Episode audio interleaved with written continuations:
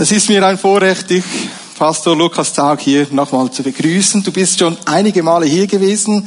Du bist Pastor in der Pfimi Frutigen und auch Dozent und Schulleiter der BBS Academy. Und so ist es uns ein großes Vorrecht, dass du hier bist. Wir sind gespannt auf das, was der Herr dir aufs Herz gelegt hat. Bitte sei so gut. Wir freuen uns auf dein Wort. Danke vielmals für die freundliche Begrüßung. Ja, wir sind gerade zurück aus den Ferien und vielleicht geht es dir genau gleich. Jetzt wieder ein paar Monate Alltag vor sich. Wie das schon nur so tönt. Alltag. Und Senioren sagen dann, ja, du hast gut. Ich habe nur noch Alltag. Gar keine Ferien mehr. Und so, wenn man das so sich auf der Zunge zergehen lässt, spürt man, wie wichtig es ist, eine Vision zu haben für diesen Alltag dass man nicht nur von Ferien zu Ferien oder Höhepunkte zu Höhepunkte lebt, sondern jeden Tag ganz neu einfach aus dem Bewusstsein, aus dem Bewusstsein heraus leben kann. Hier bin ich von Gott gesetzt in diesen Alltag hinein. Und darum geht es irgendwie heute Morgen auch. Als Gotteskinder haben wir es so gut. Wir haben eine Berufung nicht nur auf deinen Ferien, dort auch, aber ganz besonders auf deinem Alltag. Eine Berufung für Jesus zu leben. Und man kann das ja ganz verschieden ausdrücken, wie man diese Berufung zusammenfasst. Mir gefällt den Ausdruck, und so sagen wir es bei uns in der Gemeinde, es geht in unserem Leben darum, Gottes Liebe sichtbar zu machen. Gottes Liebe sichtbar zu machen. So wie ich lebe, so wie ich rede, so wie ich denke, so wie ich Menschen begegne. Gottes Liebe sichtbar machen. Und ich wünsche mir, dass dieses Anliegen in mir noch viel mehr Fuß fasst. Und das wünsche ich mir auch für dein Leben. Und manchmal denke ich dann so, aber wie soll das gehen? Was habe ich zu geben? Was habe ich zu sagen? Meine Taschen sind leer, meine Hände sind leer. Ich darf dich trösten. Es geht nicht nur dir so, das geht uns allen so. Aber der noch größere Trost ist, und darum soll es heute Morgen gehen, das hindert Gott nicht. Das bremst Gott nichts aus, dass wir leere Taschen haben. Und das behaupte ich jetzt nicht nur einfach so, so positives Denken, sondern genau das lesen wir auch in der Bibel. So ist es auch Petrus und Johannes gegangen. Die befanden sich genau in dieser Ausgangslage. Leere Taschen. Und trotzdem hat Gott Gewaltiges gewirkt. Und wir wollen das miteinander lesen. Apostelgeschichte 3, Verse 1 bis 10. Und wir wollen uns herausfordern lassen heute Morgen von der Kraft Gottes, vom Wirken Gottes, mitten in deinen Alltag hinein. Lass uns lesen Apostelgeschichte 3, Verse 1 bis 10. Eines Tages geschah Folgendes. Gegen drei Uhr, zur Zeit des Nachmittagsgebets, gingen Petrus und Johannes zum Tempel hinauf. Um diese Zeit brachte man einen Mann, der von Geburt an gelähmt war, zu dem Tor des Tempels, das die schöne Pforte genannt wurde. Wie jeden Tag ließ der Gelähmte sich dort hinsetzen, um von den Tempelbesuchern eine Gabe zu erbitten. Als er nun Petrus und Johannes sah, die eben durch das Tor gehen wollten, bat er sie, ihm etwas zu geben. Die beiden blickten ihn aufmerksam an und Petrus sagte, sieh uns an. Der Mann sah erwartungsvoll zu ihnen auf. Er hoffte, etwas von ihnen zu bekommen. Da sagte Petrus zu ihm, Silber habe ich nicht und Gold habe ich nicht, doch was ich habe, das gebe ich dir. Im Namen von Jesus Christus aus Nazareth, steh auf und geh umher. Mit diesen Worten fasste er ihn bei der rechten Hand und half ihm, sich aufzurichten. Und im selben Augenblick kam Kraft in die Füße des Gelähmten. Und seine Gelenken wurden fest. Er sprang auf und tatsächlich, seine Beine trugen ihn. Er konnte gehen. Der Mann folgte Petrus und Johannes in den inneren Tempelvorhof. Und immerfort lief er hin und her, hüpfte vor Freude und pries Gott. Und die ganze Menschenmenge, die sich dort aufhielt, wurde auf ihn aufmerksam. Und als die Leute begriffen, dass der, der da hin und her sprang und Gott lobte, niemand anders war als der Bettler, der sonst immer an der schönen Pforte des Tempels gesessen hatte, waren sie außer sich vor Staunen über das, was mit ihm geschehen war. Ja, diese Episode ist wohl allen von uns gut bekannt. Vielleicht seit der Sonntagsschule her. Und bei mir ist dann immer ein bisschen die Gefahr, wenn ich etwas schon gut kenne, dass man nicht mehr so genau hinschaut. Lasst mich zuerst eine Auslegeordnung machen. Wir haben hier diesen bemitleidenswerten Mann. Wir kennen nicht einmal seinen Namen, aber wir wissen, dass er seit Geburt gelähmt ist. Und im nächsten Kapitel wird dann erzählt, dass er schon über 40 Jahre alt ist. Und täglich wird er zu diesem Haupttor des Tempels oder zum inneren Bereich des Tempels gebracht, dorthin gesetzt, dass er dort betten soll. Und wenn wir das so vor unseren inneren Augen ausmalen, so ist ja offensichtlich, da saß er ganz sicher nicht alleine. Wenn dir so eine orientalische Stadt vorstellst, voller Bettler, ich bin sicher, diese, dieser Platz dort neben dem Tor zum Tempel war einer der Top-Bettelplätze von ganz Jerusalem. Also da saß er, lag er mit vielen anderen täglich und bettelte. Schon so eine lange Zeit, dass alle ihn kannten. Ich habe, ich habe das gelesen. Alle erkannten ihn dann. Das ist doch der, der da immer saß, der jetzt da herumsprang. Und dieser Mann darf an diesem Tag etwas ganz Besonderes erleben. Dieser Tag mitten im Alltag wird zu einem Höhepunkt. Besser als ein Ferientag. Aber auch für Johannes und Petrus, da bin ich überzeugt, wird dieser Tag zu einem besonderen Tag. Besser als Ferien am Strand von Jaffa. Lass mich hier ein bisschen kreisen, bevor wir dann die entscheidende Frage stellen, die ja in diesem Text angetönt ist. Wie ist das eigentlich gegangen? Und könnte das in meinem Leben auch passieren? Dazu kommen wir, aber ich möchte zuerst ein bisschen kreisen. Eines sticht ins Auge.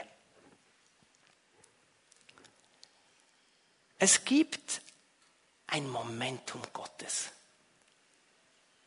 Wir haben gelesen, täglich betelte er an dieser Stelle.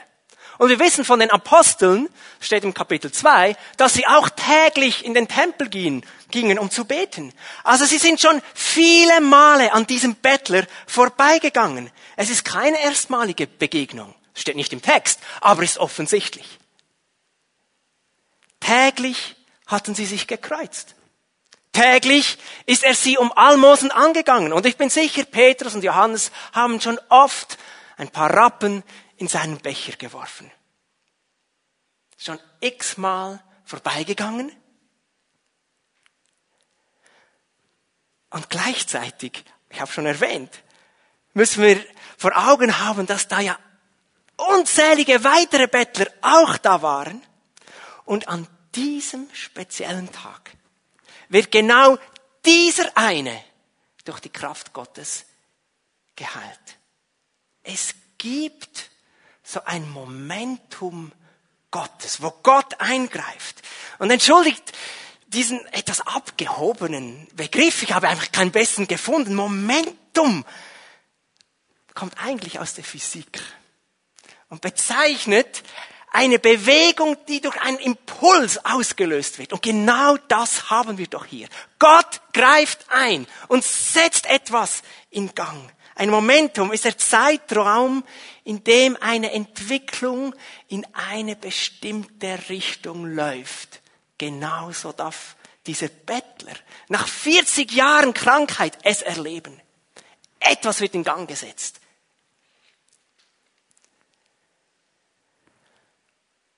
Weißt du, wenn wir uns vor Augen führen, was da passiert, merken wir plötzlich, Moment, da ist ja eigentlich auch schon Jesus x-mal vorbeigegangen. Wir lesen auch von Jesus, dass er immer wieder im Tempel war. Jesus hat diesen Mann auch schon oft betten sehen. Aber heute ist das Momentum für ihn. Heute wird er geheilt. Scheint ein Geheimnis zu sein, dass es diesen, diese Augenblicke Gottes gibt. Ist übrigens auch im Dienst von Jesus so. Wir lesen schon immer wieder, dass Jesus alle Kranken heilten, die zu ihm gebracht wurden. Aber wir haben auch das andere. An diesem Teich Bethesda, sprichwörtlich dem Siechenhaus von Jerusalem, wo all die verkrüppelten, kranken, mit Geschwüren bedeckten Menschen lagen. Ich glaube, wir würden es gar nicht aushalten dort, von dieser Konzentration an Not und Gestank wahrscheinlich und Hoffnungslosigkeit. Jesus kam da hinein und er heilt genau einen. Es ist genau einer, der auch so ein Momentum Gottes erlebt. Gott stößt etwas an und löst etwas aus. Und ich glaube, für uns alle ist es ganz, ganz entscheidend, dass wir immer wieder mit diesem Momentum Gottes rechnen. Wir können nämlich das Hineinwirken Gottes nicht erzwingen. Wir verfügen nicht über diese Kraft. Wir verfügen nicht über diese Autorität Gottes, dass wir einfach nach Gutdünken wirken könnten. Sie irgendwie aktivieren, so wie man einen Lichtschalter drückt und dann geht die Herrlichkeit Gottes an. Nein, so ist es nicht. Aber was wir können und was wir sollen und wozu wir berufen sind, ist, wir wollen offen und bereit sein, wenn der Zeitpunkt Gottes da ist, wo er wirken will, wo er durch dich, durch mich wirken will, wo so ein Momentum Gottes im Raum steht, dass wir offen und bereit sind, uns gebrauchen zu lassen. Das ist auch dein Wunsch. Das ist mein ganz großes Anliegen. Nicht, weil ich Pastor bin, sondern weil ich ein Gotteskind bin. Berufen in dieser Welt, Gottes Liebe sichtbar zu machen. offen und bereit sein. Was braucht es dazu? Ja, wir entdecken in unserem Bibeltext einige Hinweise. Und ich glaube, die könnten auch für uns wichtig und entscheidend sein. Das Erste, was mir aufgefallen ist, Petrus und Johannes weichen der Not nicht aus. Sie machen keinen Bogen um diese Bettler. Um in den Vorhof des Tempels zu gelangen, gab es auch noch acht andere Tore. Und wahrscheinlich waren da auch Bettler, aber vielleicht nicht so viele wie am Haupttor. Und sie haben nicht zueinander gesagt, ah, oh, schau, da liegen sie wieder, die Bettler. Hast du was dabei? Ich auch nicht, Scheibe. Ach komm, wir machen einen Bogen. Nein, sie gehen vorbei. Ich glaube, es ist ganz entscheidend für unsere Berufung, Gottes Liebe sichtbar zu machen in dieser Welt, dass wir ein weiches, barmherziges Herz uns bewahren dass der Not nicht ausweicht, dass nicht den Bogen macht. Denn diese Situation, wo Not herrscht, wo Hoffnungslosigkeit sich breit gemacht hat, wo, wo Ungerechtigkeit, wo Verzweiflung aufgekommen ist, dort ist das Wirken Gottes. Denn das Herz unseres Gottes ist bewegt von Not, von Ungerechtigkeit von Verzweiflung.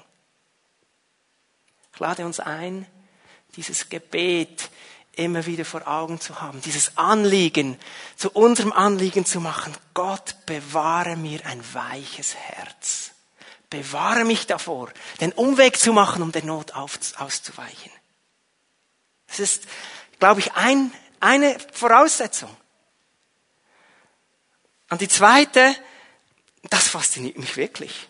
Diese innere Offenheit, die Petrus und Johannes in diesem Moment hatten, den Impuls Gottes wahrzunehmen, das bewegt mich. Stell dir das mal vor, muss ich die Szene vor Augen führen. Jerusalem, mitten am Nachmittag um drei Uhr, das ist ja total heiß.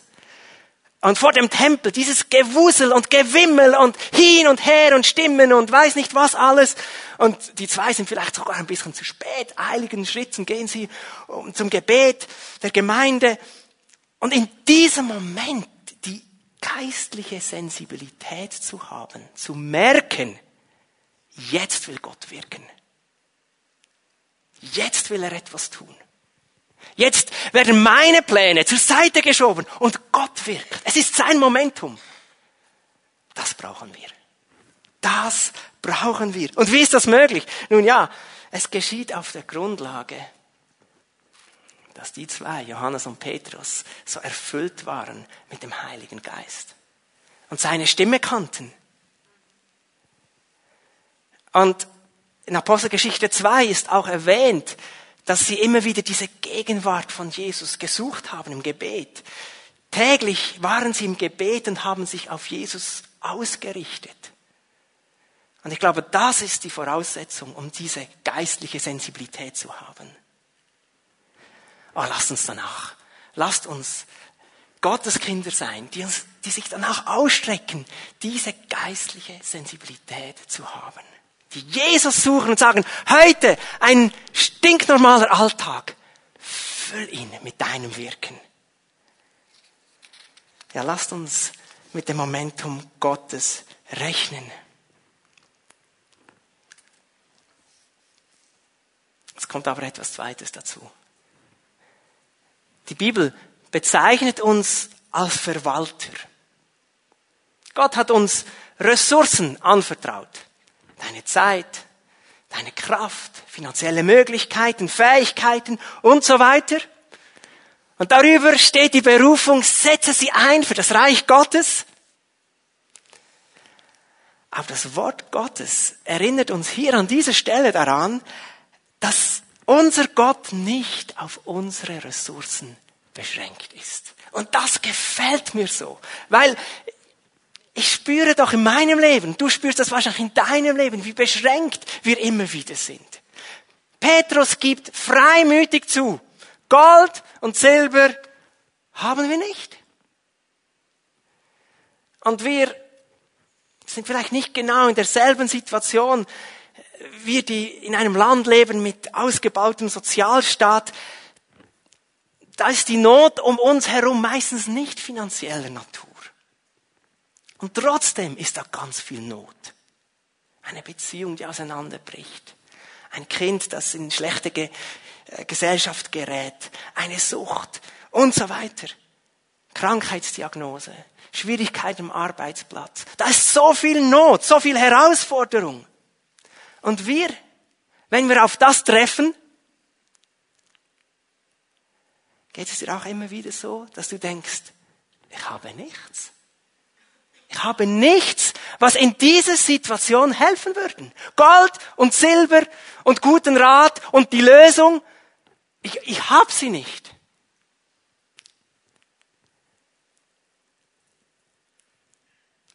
Was das Wort Gottes uns hier zeigt, ist so gewaltig.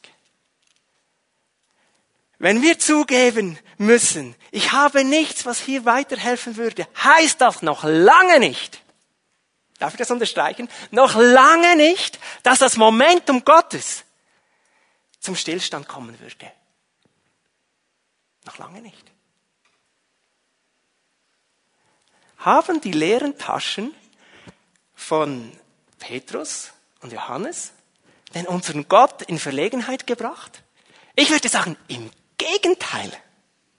Was wäre dann passiert, wenn Johannes irgendwann in der hintersten Tasche noch eine Münze gefunden hätte und die ihm gegeben hätte, dann hätte dieser Bettler vielleicht am Abend genug Geld gehabt, um sich ein Stück Brot zu kaufen. Aber jetzt ist so etwas anderes passiert. Am Abend ist er geheilt. Er hat Jesus kennengelernt. Menschen sind zusammengeströmt und viele haben eine Begegnung gehabt oder einen Eindruck gehabt von der Macht und Herrlichkeit Gottes. Das ist passiert. Kapitel 4, Vers 4 steht, viele von denen, die die Botschaft der Apostel gehört hatten, weil sie zusammengeströmt sind, kamen zum Glauben an Jesus, so dass die Zahl der Christen auf etwa 5000 anwuchs. Warum? Weil ihre Taschen leer waren. Halleluja. Leere Taschen. Meine leeren Taschen und deine leeren Taschen bringen Gott nicht in Verlegenheit.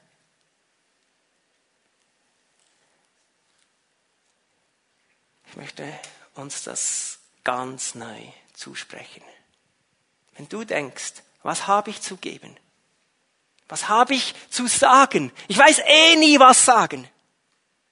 Was kann ich schon? Wer bin ich schon? Gold und Silber habe ich nicht. Das bringt Gott nicht in Verlegenheit. Trotzdem kann er durch dich wirken. Und warum ist das so? Petrus betont, die Kraft liegt gar nicht in uns. Sie liegt im Namen Jesu. In Vers 12 steht das so ausgedrückt.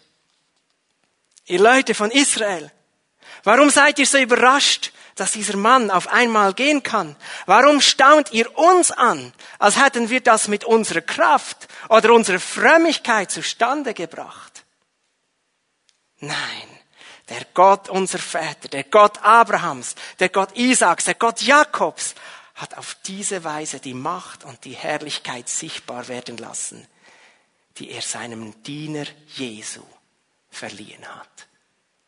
Nicht mit unserer Kraft.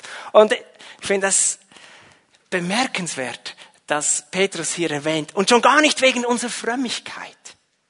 Die erstaunten Tempelbesucher gingen davon aus, das müssen ganz besonders fromme Menschen sein. Deshalb konnten sie solche Dinge tun. Und da wendet sich Petrus direkt daneben. Nicht unsere Frömmigkeit. Schwarz auf weiß steht im Wort Gottes.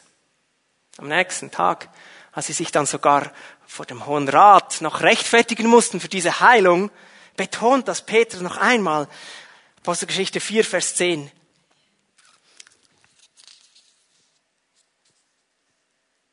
Es geschah im Namen von Jesus Christus aus Nazareth.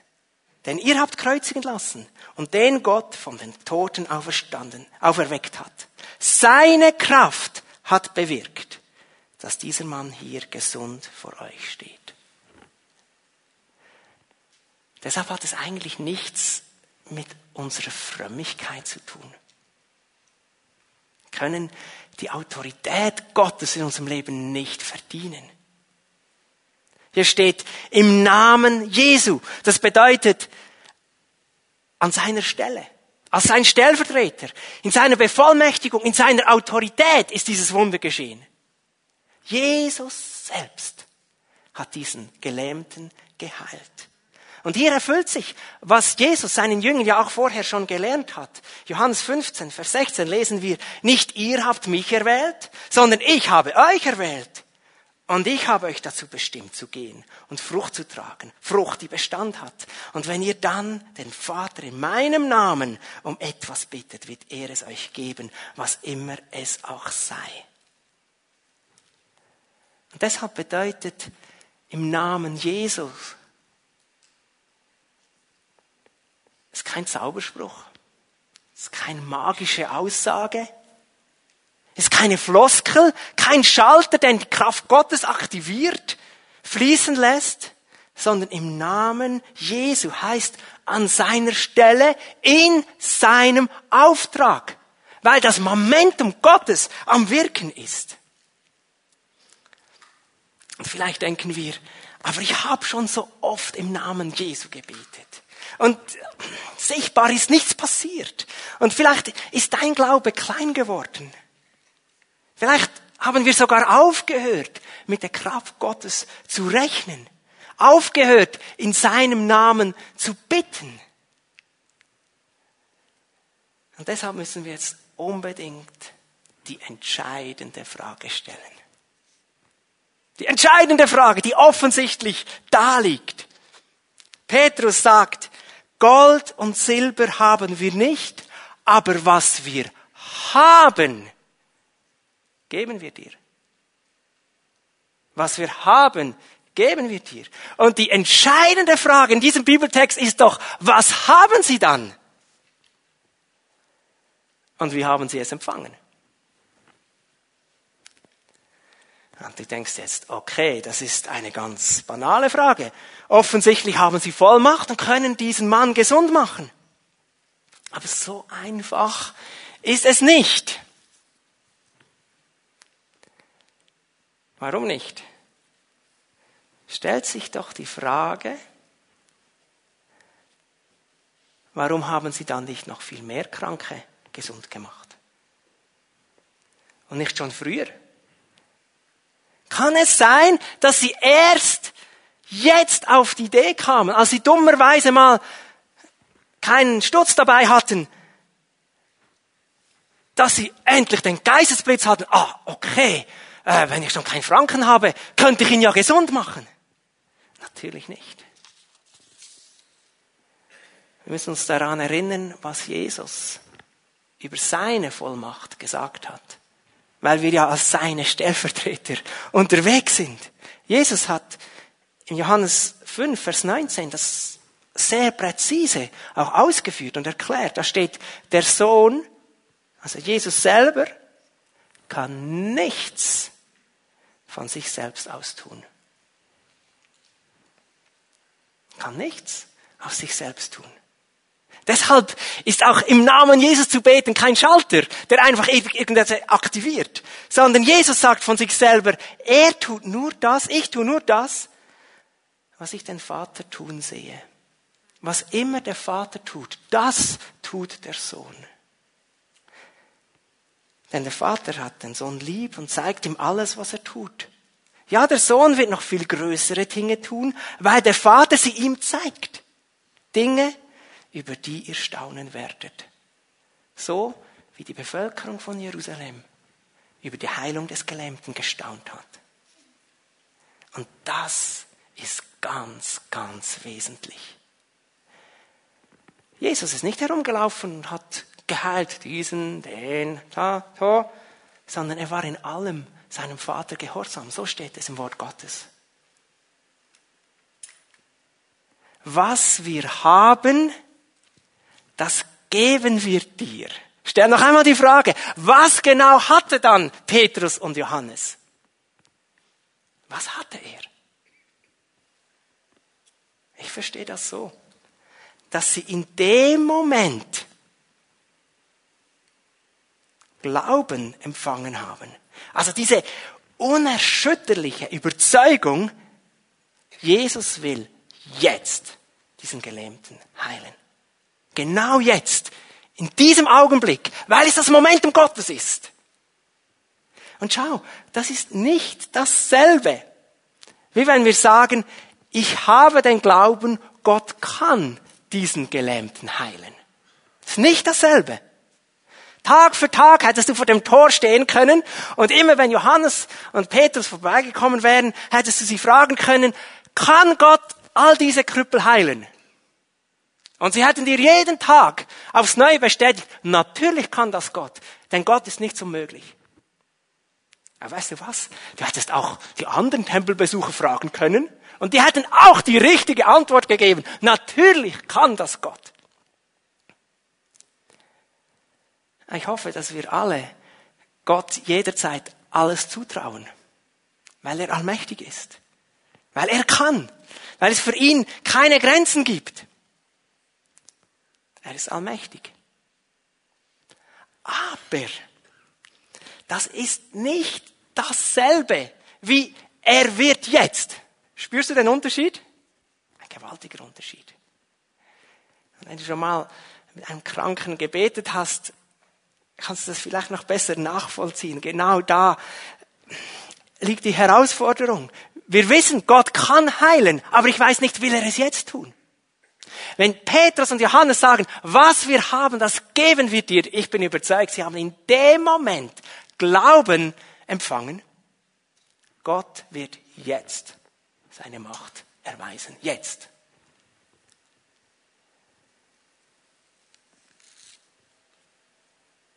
Als die Leute im Tempel dann zusammenströmen, außer sich sind vor Staunen, erkennen, der, das ist doch der, der ist der, der Gelähmte. Und Petrus und Johannes erklären müssen, was geschehen ist. Vers 16 lesen wir das. Sagt Petrus, dieser Mann, den ihr hier seht und den ihr alle kennt, ist durch das Vertrauen auf den Namen Jesus und durch die Macht dieses Namens von seiner Lähmung geheilt worden. Der Glaube, den Jesus in ihm geweckt hat, im Momentum Gottes, hat ihn vollständig gesund gemacht. Das könnt ihr alle bezeugen, weil ihr seht ja, wie er da hüpft und springt. Der Glaube, den Jesus geweckt hat. Und zwar nicht nur im Gelähmten, sondern vorher noch in Petrus und Johannes. Wie sonst hätten sie ihm kühn die Hand hinstrecken können, ihm aufhelfen und sagen, im Namen Jesu, sei gesund. Jesus weckt Glauben in Johannes und Petrus. Und sie sprechen ihm Heilung zu. Und dabei weckt Jesus den Glauben im Gelähmten. Und er ist augenblicklich vollkommen wiederhergestellt.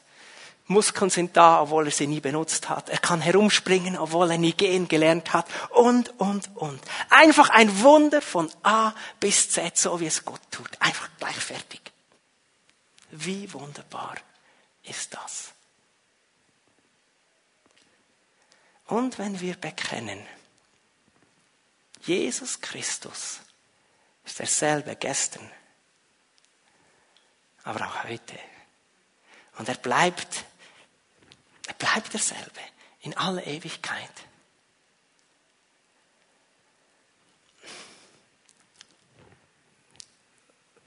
So wollen wir uns einfach aufmachen.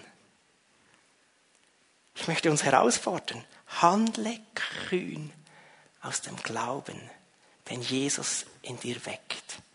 Nicht aus dir selber heraus, sondern den Jesus in dir weckt. Und da habe ich so eine riesige Sehnsucht. Wir haben vorhin für unser Land gebetet. Oh ja, wie dringend sind diese Gebete. Dass Erweckung aufbricht, dass seine Liebe sichtbar wird. Riesige Sehnsucht. Und ich würde jetzt gerne Story um Story erzählen können.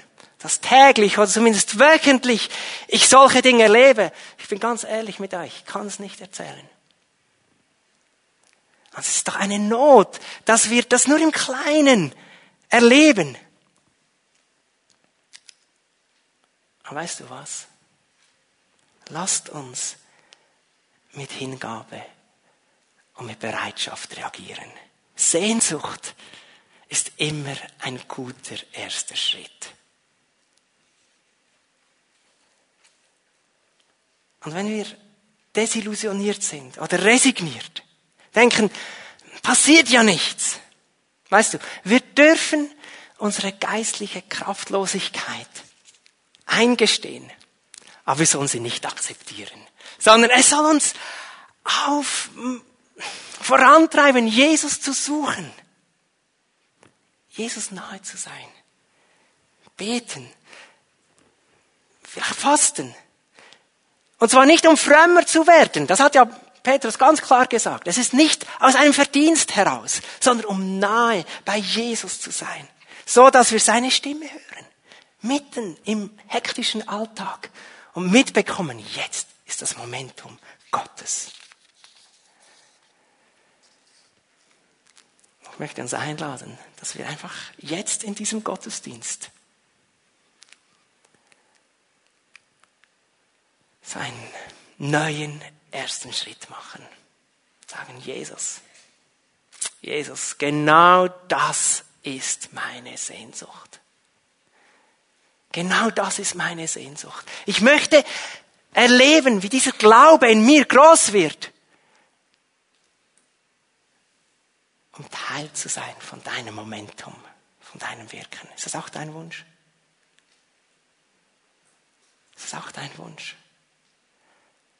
Dann lasst uns doch jetzt beten miteinander. Können wir miteinander aufstehen? Wenn wir ein Anliegen, dass wir uns einfach einen Moment Zeit nehmen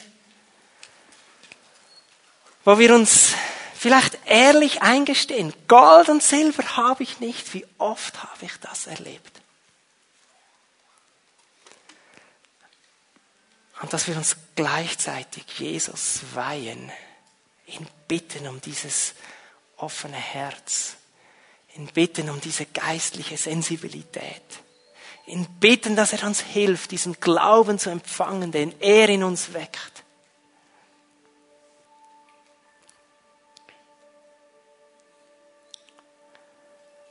Nimm dir einen Moment, wo du Jesus eine Antwort gibst. Mit einer geistlichen Offenheit, wo ja, der Heilige Geist dich in deinen Alltag hineinführen kann und dir zeigt, wo du stehst in deinem Alltag. Und er dir zeigt, wie er durch dich wirken will. Halleluja, Jesus.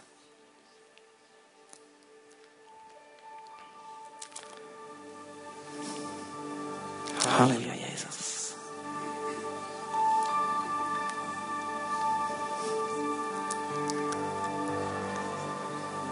Halleluja, Jesus.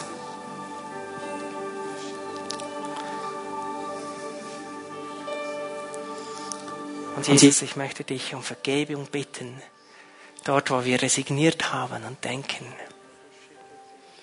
passiert eh nichts in unserer Zeit.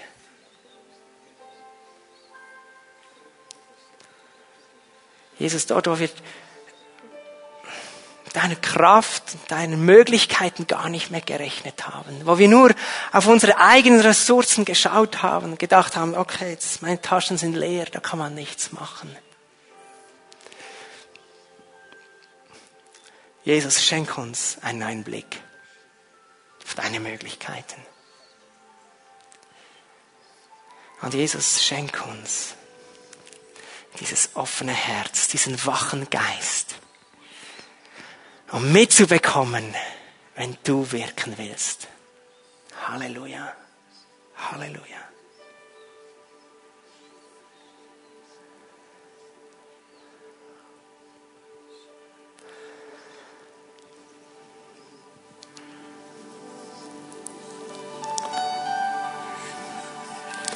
Es gibt, es gibt das Lied, mir traue dir Großes zu. Und lass uns auch das zusammen singen als Proklamation. Es uns gegenseitig zusprechen. Gegenseitig in unsere Leben hineinsprechen, dass Gott kann. Wir können sein Wirken nicht erzwingen, das ist klar geworden aber wir wollen damit rechnen. Wenn du merkst, wie dein Glaube klein ist, dann bleibe auch im Gebet empfangend. Und die Gemeinde spricht dir das im Glauben zu.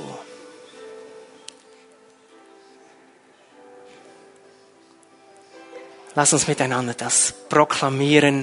Das ist vielleicht auch erst ein erster Glaubensschritt. Dass ich selber gar nicht, nicht dastehe, dass Gott mich so gebrauchen könnte. Aber er kann und er will und er wird. Mit traue dir Großes zu.